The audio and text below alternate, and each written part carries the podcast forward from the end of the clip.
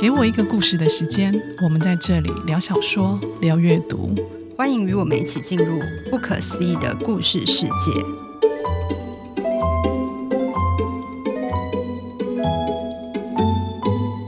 大家好，你现在听到的是《给我一个故事的时间》，我是婷婷，我是冰如。婷婷，你最近很忙，对不对？对，我最近在青田一集开了一个课程，这个课程是一个算是一个编辑阅读经典的课程。为了要准备这个课程，我就重新阅读了很多重量级的经典，所以稍微忙碌一点点。你这个阅读文学经典的课程有很多课吗？就是六堂课，六堂课我就选了六本书。这些书包括呃张爱玲的、三毛的、马奎斯的、等等之类的，总之有六部经典。我每一堂课就会针对一部经典来导读这个故事。有些可能没有看过经典，那你就可以直接上课，你可能就对于这个故事的脉络就会比较清楚。那如果你已经看过这个经典，也很欢迎大家来听，听了以后会有新的想法。张爱玲、三毛跟马奎斯他们的作品很多啊，那你挑哪一本？我挑的就是我最喜欢的。像张爱玲，我挑的就是一个长篇小说《半生缘》；三毛，我挑的就是他最经典的《撒哈拉岁月》。那马奎斯，因为《百年孤寂》已经很多人讲了，我觉得大家对他应该很熟悉，包括我们自己的节目也讲。那所以我挑的是《爱在瘟疫蔓延时》，还有那个《安妮日记》、徐四金的《香水》、昆德拉的《生命中不能承受之轻》。哦，米兰昆德拉的《生命中不能承受之轻》。是的，这一本我完全看不懂。哎，你记不记得？很多很多年前，有一次，好像那时候诚品书店做了一系列的文学共读，我记得、啊，你记得？然后那时候我们有去诚品的敦南店，有举办一场张爱玲的讲座。对，我们讲的就是张爱玲嘛。对，我们讲张爱玲。然后那时候我跟你一起去嘛，但张爱玲的作品我一直进不去她的故事里。好、哦，然后为什么？我觉得她文笔比较古典一点，看不太下去。就是要进入需要一点时间。对，因为我的口味可能比较娱乐跟大众。我那时候听你讲的时候，我想说哇。我听得懂你在讲什么诶、欸，然后我那时候听完就一度就觉得我要再重新去阅读一次张爱玲。哦，真的吗？对，结果我再回去看一次，我还是看不懂，所以我很快 我很快又放弃了。我只是当下被你迷惑了。所以如果觉得看不懂这些经典的人，可以来报名这堂课。对，没有错。我应该会用大家可以懂的方式。来讲这个书，对，你可以用一个比较白话，然后浅显易懂的方式，把我们带到故事里。对，因为太难的我也讲不出来了。课程是十一月开始，对不对？嗯，课程是十一月，但它是一个线上课程，所以我现在其实已经开始在录影了。哦、如果你报名的话，是十一月开始听，然后一周一堂。哦，好，可以。好，我不要再继续夸他了，再说下去有点太广告。对啊，再说下去大家可能就不想听。好，但我们今天要介绍的书。其实是一本很好看的小说，哎、欸，我超爱这一本哎、欸！我看到它的时候有一种捡到宝的感觉。对，而且我看的时候，就整个阅读过程觉得好愉快，就觉得可以看这样子一本嗯很好读，然后文字又很有魅力的一个小说，觉得很幸福。哎、欸，他真的是一个很有自己文字风格的作家，我觉得很难再看到类似的作品。他应该是把个人的性格。忠实反映在他的文风里的一个作家，对，我觉得他本人讲话应该就是这么机车。对，好，很好看。我们今天要介绍的书是什么书？是浦相印的《在西烧酒，我还有冰箱里的蓝莓与烟》。你看这个书名是不是很有他的风格？超级长。那我们先来介绍一下作家好了。好，作者叫做浦相印，然后他算是比较。年轻一代的作家，一九八八年生，现在差不多三十五岁。他念的是成均馆大学，学的是法文和新闻传播，然后研究所他就念的是创作。二十六岁的时候，他就进入了职场，在杂志社和广告代理商工作，就这样工作了七年。可是工作对他来说就是一种社畜的生活，所以他开始工作之后，他就梦想着要辞职。那像他这样子有创作才华的人，尝试投文学奖。二零一六年，他就借着他的短篇小说，这一篇短篇小说的书名叫做《寻找巴黎斯希尔顿》。这一篇小说呢，就让他获得了文学村新人奖。可是获得一个文学奖，并没有办法让他就是离开他的职场生活。这一点跟台湾一样，对，一样 没有办法以一个全职作家的身份来养活自己。对，所以他还是继续当上班族，但是应该是有继续在写作，因为二零一八年的时候，他又在借着一个小说集，这个书名也很长，《无人知晓的艺术家之泪和赛同意大利面》，这本书呢，获得文学村青年作家奖啊、这本书很关键，他就成为韩国的同志文学的代表作家。那这个小说集也获得了很大的回响和讨论哦，一直到了二零一九年，他又写了一篇小说，叫做《一片石斑宇宙的味道》，这同时也是我们今天要介绍的书的第二篇。这个文章获得了青年作家奖的首奖，还获得其他一些文学奖。这个文学奖应该是短篇小说的文学奖，对不对？对，这一本书呢，也是他在同样一年二零一九年出版的，获得非常大的讨论。那今天要介绍的这个在西烧酒窝，还有冰箱里的蓝莓与烟，也是他在最近在台湾出版的小说作品。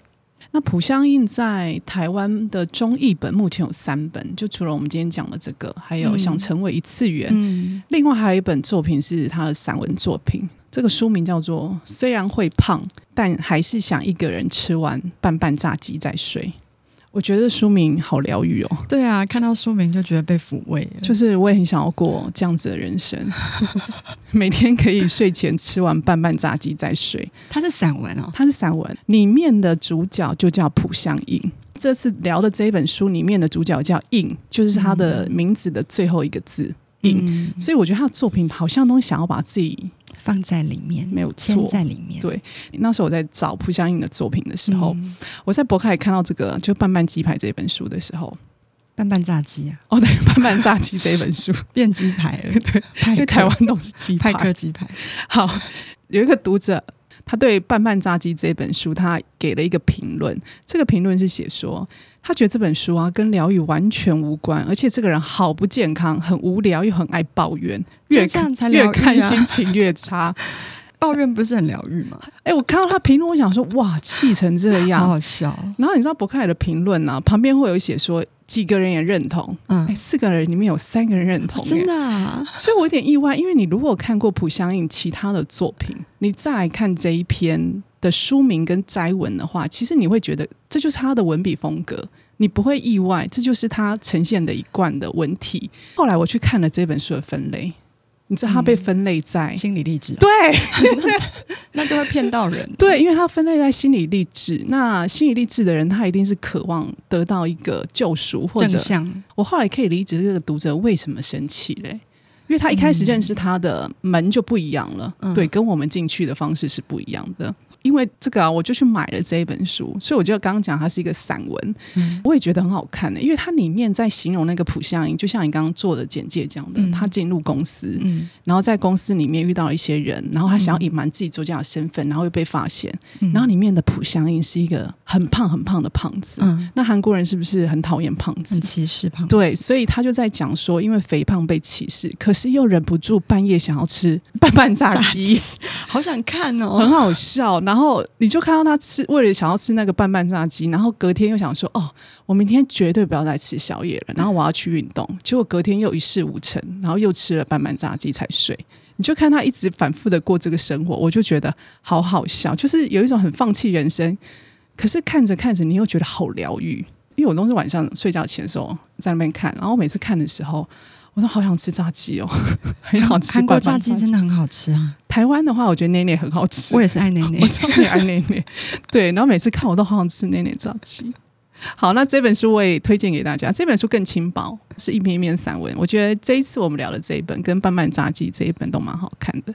那看来朴相印在韩国应该作品蛮多的。嗯，希望出版社可以多签几本他的，然后有机会可以找他来台湾。嗯，我觉得他很有个人魅力，对，就是很有幽默感的人，所以很想看他本人是不是讲话还这么好笑。对，就感觉是讲话会放人箭那种。没错，没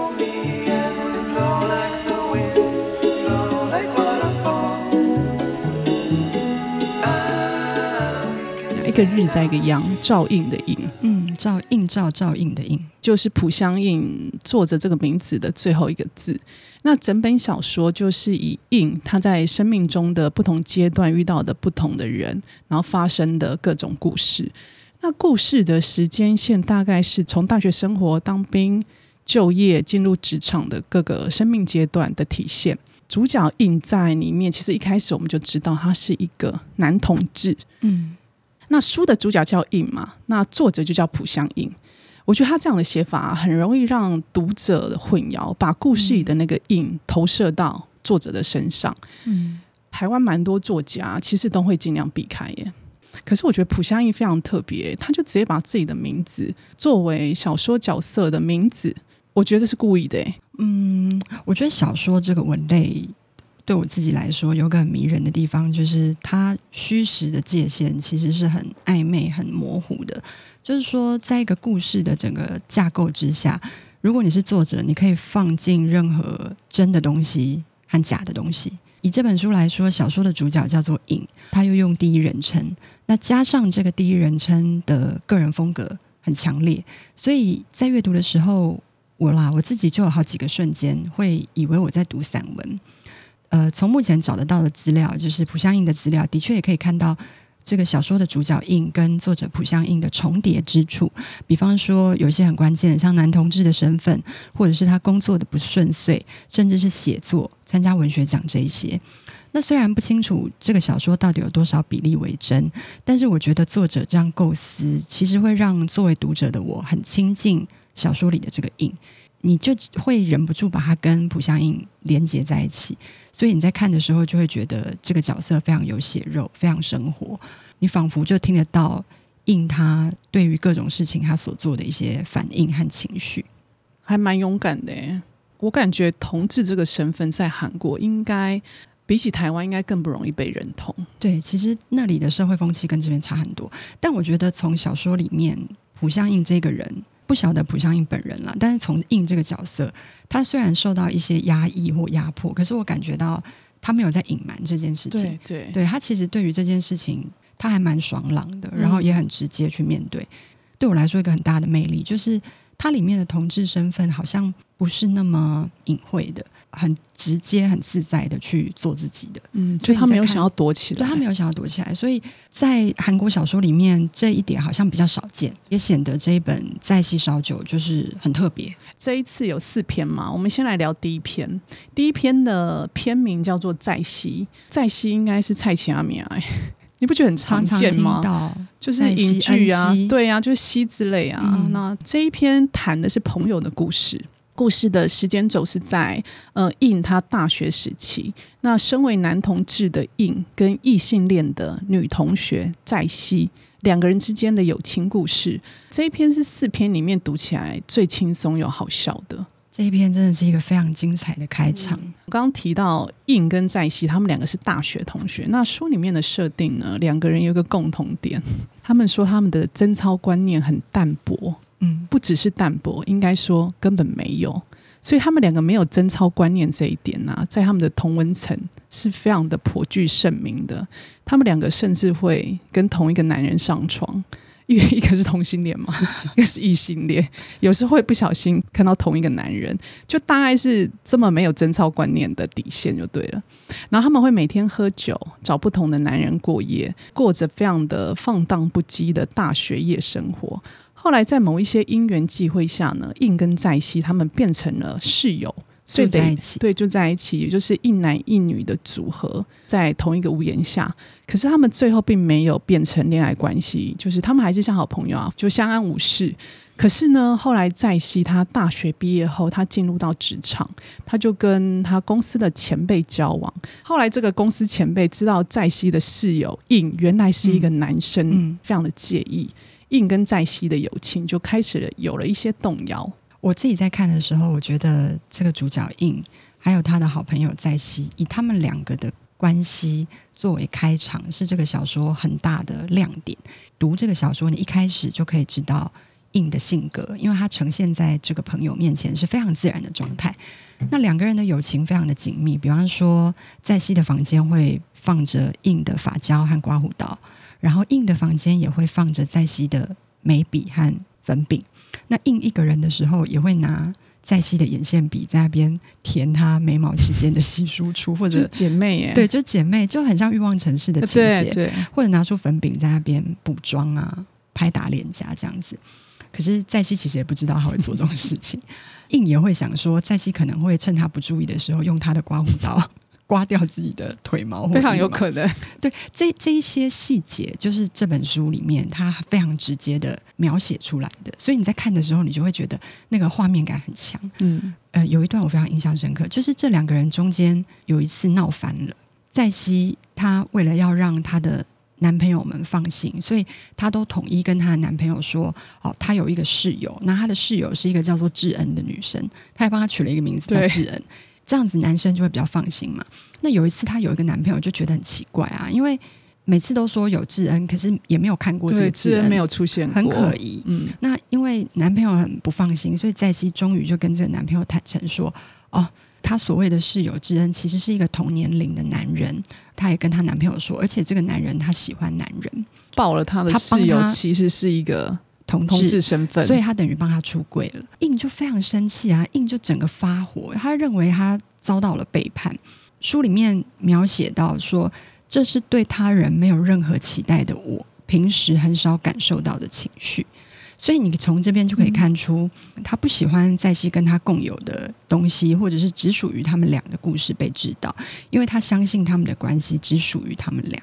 那我觉得这一段就很能代表两个人之间那种互相信任的、很紧密的情谊。就是说，我们的秘密只有彼此能够知道，你说出去的话，你就是背叛。你不觉得学生时代的友情好像就是这样诶？学生时期交往的朋友或者是恋人，我们都会认为那个关系好像可以天长地久，可是大部分没有。对，大部分没有。可是学生时期的我们会很认真的看待所有的一切，嗯、然后把它放在我们生命里的第一位，嗯、然后那个位置是超越家人的。嗯、觉得离开校园后出社会，所有的情感都会慢慢变得淡薄。然后在某一个瞬间，你就会觉得，哎，好像回不去了。对，或者是说，两个人可能踏上不同的人生阶段，然后在那一些各自的人生阶段里面，也会有新的遇到的人，然后面对新的课题，那两个人就很难再回到当时的那个时空背景的那个关系。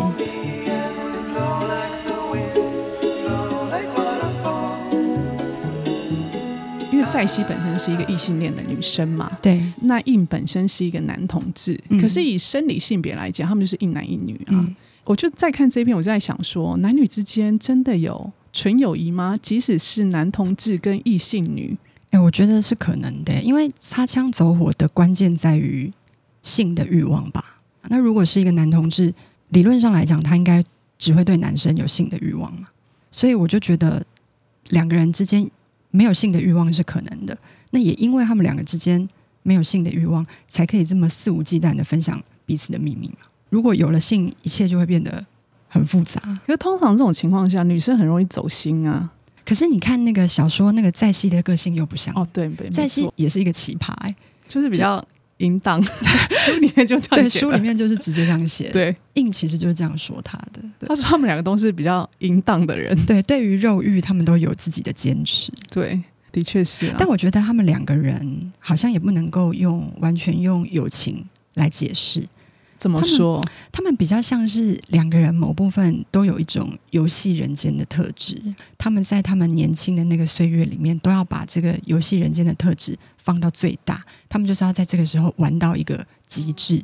两个人有点像伙伴，他们有共同的目标，看谁玩的比较厉害。他们都很敢玩，对，他们都很敢玩，因为你你其实并不一定能够遇到那么敢玩，或者你有些人敢说，但实际上不敢，不敢做。可是他们两个是敢说又敢做的人，所以某部分他们也像是一个同伴，或者是说他们可能是这个世界上唯一了解彼此的人，嗯、因为别人可能会觉得他们很乱嘛，对，可是他们自己有他们自己的道德标准，他们觉得他们这样 OK 啊。但我觉得很有趣的是啊。他们两个在某方面的这个特质是很像的，可是在熙还是走入了婚姻。哎，没错，所以这就让这个小说有一个很大的转折，就是在熙走入婚姻，某部分对应来说，他是被抛下的那个人。在熙最后还是回归世俗所谓的正常人。那如果说以一个同志来讲，当然韩国没有。同志婚姻合法嘛？他不可能走入婚姻。嗯、可是他的好姐妹、他的好朋友已经走入婚姻了，嗯、等于他已经结束这个游戏人间。嗯、他们两个的分界线就从这时候开始，就从那边开始了。那你也看到，印从这个时候开始，他面对了很大的呃难题吧？就是说，在他这边，在他这些很很漂流不定的这些爱情关系里面，他到底有没有停下来的可能？因为接着就是讲爱情。我觉得他是用这个来当一个衔接和过渡。在西其实是个关键。这一篇的最后这一段话，其实我觉得是衔接后面的，嗯、算是一个开始。嗯，如果执着不是爱情，那我从来没有爱过。那这一句话是在在西这一篇的很后面，几乎是结尾的时候出现。这句话当然不是硬讲的，是应当时的男朋友，一个男朋友叫 K 三，他传给他的最后一封讯息。那这个 K 三呢，他是工学院毕业，学生时期就是被霸凌。那他跟印有一些。很相似的点，比方说他们都讨厌村上春树和洪尚秀。我看到这边的时候，我笑出来，到底有多讨厌洪尚秀？啊、然后他们彼此都觉得自己很特别。印也曾经带着这个 K 三跟在熙和在熙的男朋友一起吃饭，那彼此都很愉快。其实小说里面并没有描述太多硬和 K 三之间的关系，他戏份很少很少。可是你在读的时候可以感觉他们非常合得来。K 三很深爱着硬，感觉起来硬。好像还在摸索爱情，他并没有没有想要认真，对，他没有想要对 K 三认真，他对 K 三比较像是玩玩而已，就过就是过个场而已，对，就是填补时间的缝隙这样子。那最后这句话就是：如果执着不是爱情，那我从来没有爱过。我看到的时候有种被雷打到的感觉，我觉得很强哎、欸。嗯、这句话在整部小说里面埋下了一个很重要的伏笔，应他还不太知道爱情是什么的时候。他收到了这句话，可是我们后来看了就会知道，爱情说穿了其实就是执着。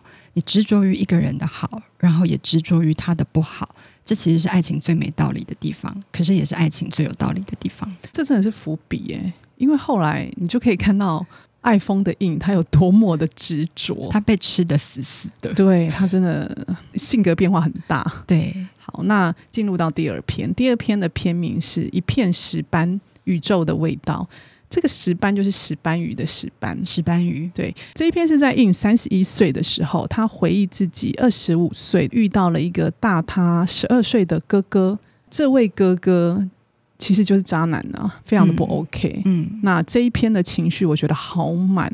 这一篇有两个故事线，一个故事线是印跟他的母亲，那另一条他跟哥哥的故事线。那我们先聊哥哥这一条线好了。印很像着魔一样，他疯也似的爱着这位哥哥，那种疯狂会让两个人的关系变得非常的不对等。硬汉这个哥哥他们第一次见面是在一个人权团体主办的讲座，所以你从这边就可以看出他们其实是关注人权，对于社会公益就是都有他们自己的想法。那有一天在上课的时候呢，有一个男生就突然走进来。小说里面描述这个男生的个子很高。快要碰到天花板，嗯、这个男人他就在印的旁边坐下来，坐下就问他说：“哎，我可不可以喝一口你的咖啡？”印就有点傻眼，可是印还没有回答，这个人就自己喝起来，有点像鲁川的那个故事，好没礼貌、哦，超级没礼貌。然后这个人就是在课堂上的自我介绍，他说他自己是一名创作者，有没有令人很不安？就是感觉是个怪人。对对。然后故事还没完，就是下课之后呢，男人就跟这个印说：“哎，我要报答你，就是刚刚让我喝你的咖啡，我我来请你喝咖啡。”对，他在搭讪他。然后喝咖啡的时候，他就把他的一些比较私密的事情告诉印。这只是他们第一次见面哦。比方说，他说他母亲酒精中毒，然后他把他妈妈送到治疗所之类的。印有点傻眼，就是为什么第一次见面就要把这些事情告诉我？这个哥哥就问他说：“哎，你是不是第一次在这里听课？”印就说：“对。”然后你知道他说什么吗？他说：“这里的课我几乎都有听过。如果不是第一次看到你，我怎么可能不记得这么可爱的脸？如果以后没事，我们下课就一起吃饭吧。”哎，我看这一段的时候，我都脸红了。对啊，他怎么会很会聊？很会，就是很会把男生。这个哥哥啊，他的职业是什么？大家知道吗？是。编哲学书的出版社外包编辑，又来了，又来了。我看到这边就觉得天哪，到底编辑到底有多少怪人？为什么小说里面只要角色的形象他是一个怪人、有问题的人，他的职业就一定是编辑，或者是不想好好工作的人，就是或者不想赚钱的人？好了，都是编编辑，因为他们就越来越走得越来越近。有一次他们就去吃生鱼片，这个哥哥就一直盯着印笑，问印说：“哎，你觉得你现在在吃的是什么？”这个问题你要说它很普通，它很普通；你要说它哲学，它也很哲学。但硬没有多想，硬就说是比目鱼吧，还是石斑鱼？他就是一个没有多想的回答。对，哥哥怎么说呢？哥哥说：“你正在品尝石斑鱼，但那并不是石斑鱼的味道。你现在舌尖萦绕的。”也是宇宙的味道，就是这篇的书名。对，一片石斑，宇宙的味道。我看到这边的时候，我实在觉得太绝了。他怎么可以想得到这个哥哥这样子这么怪的人，然后把他那么生动的描写在这个小说里面？我觉得看的人应该都会跟印一样，就是觉得很傻眼，可是同时又觉得。还蛮厉害，就算你狠的感觉。这个人好特别哦，你会觉得好怪，可是有人不想说好特别。哎，他果然是编哲学书的编辑耶。对啊，他就是给他一个哲学的回答，就是对，你吃的不是石斑，你吃的是宇宙。什么鬼呀？就是怪咖。但是对于当时的印来说，这个怪咖对他来说是很迷人的。哎，我觉得哥哥很自恋呢，超自恋的。你不觉得他的世界里好像他自己最重要，其他人？比较像是配角，因为他故事里面有很多情况下，他都只讲自己讲的话，然后讲完，对，他讲完之后更没有想要听别人讲话，就给人家据点嘞。哥哥的角色其实他是设定应该是三十七岁，当时他有可能是男同志，可是不愿意面对自己的形象，嗯、但也有可能他并不是男同志，而是抱着一种像是田野调查的方式去接近影。我自己是宁可相信是前者啦，就是他是男同志，但是不愿意面对自己的形象，嗯、不然的话，印其实很可怜。但是小说里面并没有说是哪一种可能，就是他保留一个开放的空间让读者想象。那这个哥哥他是那种钻研哲学的那种左派的读书人，印其实第一次看到这个哥哥，就一直对他抱着一个。不妙的预感，他觉得哥哥并不是真的关心他。那个哥哥就是一个，就算你面对一堵墙壁，也想交谈几句的那种孤独的人。印很清楚哥哥那种孤独的温度和孤独的气味。那因为当时的印也是这样的人，所以他会感觉这个孤独的人跟自己是同类。哥哥很自私、很自恋，在小说里面有一段就很生动。比方说，印经过 Gap，他就买了两件 T 恤。他一件要给哥哥，一件给自己，情侣装啊。对。然后哥哥收到之后就瞬间变脸，他就说：“嗯、我没有办法穿这种衣服，因为上面印着美国国旗，嗯，美国的美帝的一切都让他感到不舒服，甚至因为这个衣服，他数落印的听音乐的品味，因为印就是。”跟我一样，就听碧昂斯和布兰妮，他就觉得他听音乐的品味很差，他就是不要美国来的，对他，他觉得那是不正义的一方。那我觉得哥哥就其实他说穿了，他就是一个不懂得爱的人。他常对硬说，就是他觉得硬不懂他的世界，那硬就会觉得说，那你也不懂我的世界啊。可是爱是什么？爱就是即使不懂对方的世界，嗯、你还是要试着走进去啊。以男主角硬来说，他其实很努力的。在做这一点，他曾经说：“我已不是我的存在，什么都不是的情况下，瞬间成为了他这个世界的一部分。”但是两个人的关系里面，如果只有其中一个人努力的话，关系其实不可能长久。硬汉这个哥哥就是这样，他们的关系其实也不适合继续下去，因为这一篇故事里的硬跟那个哥哥。他们的关系是一个非常不对等跟不公平的状态。小说在这一篇把迷恋这个状态啊写得非常的写实。嗯，我不知道大家会不会耶，就是我觉得当你很喜欢一个人的时候啊，你可能看着他的脸会想说啊，我真的好喜欢你哦，或者他做了某些动作，很日常的动作，或者是拨一下头发，好可爱哦。哎，你就会想说，哎呀。怎么这么可爱？我怎么会这么喜欢你？在这一篇里面，其实印好多这种对话，这个对白它会不停的出现，马上就可以觉得啊，印真的很爱这个哥哥诶，他爱到智商变得很低。嗯，如果你也曾经很傻的爱过一个人啊，我觉得你看这一篇一定会很有感觉。在这一篇故事里面，还有另外一个我觉得很厉害的故事。那就是印和她的妈妈。印的妈妈在她的丈夫不断出轨之后，她就离婚了。所以印是妈妈独自抚养长大。那这一篇故事的一开始，我们其实就知道她的妈妈罹患了癌症。印呢，也就是主要的照顾者。印其实一开始我们知道他是一个男同志。那同志这个身份呢，在韩国是不被认同的。印的妈妈又是一位非常虔诚而且资深的基督徒。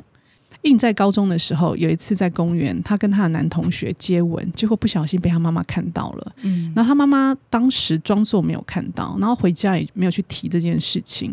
可是隔天呢，妈妈做了一件事情，她把印，也就是他自己的孩子，送到了精神病院，对他说：“妈妈觉得你心里好像有很多的愤怒，不用担心，我不会抛下你不管。”印被送到精神病院之后，他就做了很多咨询跟治疗。他常常做梦，梦里面都会出现一个女人。这个女人把头发扎到头顶上，然后闭着眼睛开一辆红色的小车，开车的速度越来越快。印每次起床都会觉得和开夜车一样的疲倦，非常累。在这个精神病院经过半个月的咨询的时候，这个医生就判定印和战争的受害者有相同强度的心理创伤。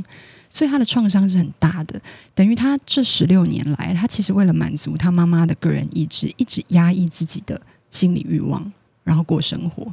后来从精神病院回家，他回到家之后，他的手机就被他妈妈丢掉，然后换了一只新手机，新手机只有他妈妈的电话。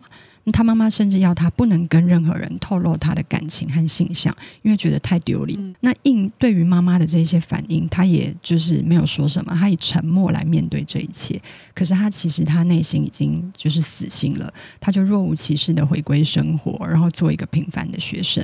可是他对于妈妈的恨，在这个时候已经种下了。他告诉他自己说，如果他妈妈有一天老了病了，他一定会把他扔到偏远的树林里面。可是我们在故事里面可以看到，印他根本没有这么做。他对妈妈的心情非常复杂。到他妈妈罹患癌症，他后来还是一直照顾他妈妈。可是同时，他的心里也一直无法抹去妈妈对他的伤害。他爱他的妈妈，同时也恨他的妈妈。印其实很孝顺哎，然后你也感觉到他很爱他妈妈。他会固定带他妈妈散步，也会花很多时间陪在他妈妈的身边。我感觉他是爱妈妈的，可是我同时也感觉他是恨妈妈的。看着我都觉得好矛盾哦。我觉得他如果有多爱，就有多恨。他在呃行动上，他还是很照顾他妈妈，比方说陪他妈妈就医，他妈妈住院，他也都陪在旁边。可是他心里一直有一个对于妈妈的这个结，或者是说有一根刺，就是妈妈对他的伤害。那个故事的当下，他其实还是没有办法释怀。以硬来讲，那个爱跟恨的情绪是有可能并存的。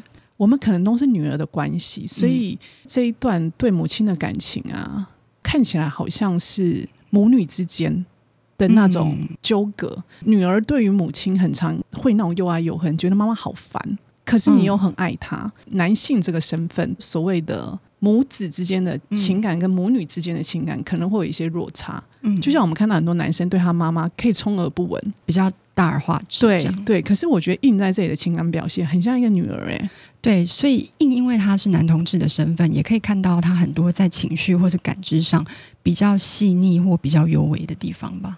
嗯，的确是这一篇里面也用了以秒为单位这五个字不停的出现，然后作为情感的描述。不管是跟哥哥之间的感情，或者是妈妈，像他在形容妈妈的个性，他说他们的脾气越来越暴躁，很难承受他们以秒为单位的情感起伏，很写实诶、欸，嗯，妈妈就是这样诶，真的就是以秒为单位，在不停的变化他的情绪。我觉得这个作者啊，他就是很会写，他的文字就是有一种魔力，他会让你欲罢不能的看下去。那以秒为单位这五个字，我自己觉得某部分也是。对每一段飘忽不定的关系的一种抵抗。我们前面看到在熙后来结婚了嘛，然后他跟哥哥的关系后来也没有继续。如果每一段关系都是这样飘忽，无法捉摸，如果每一个人都这样来来去去，我们可不可以以秒为单位来把握此时此刻的快乐、悲伤或愤怒呢？我觉得这是作为印像他这样一个敢爱敢恨的人，也许是他面对人生的一种态度。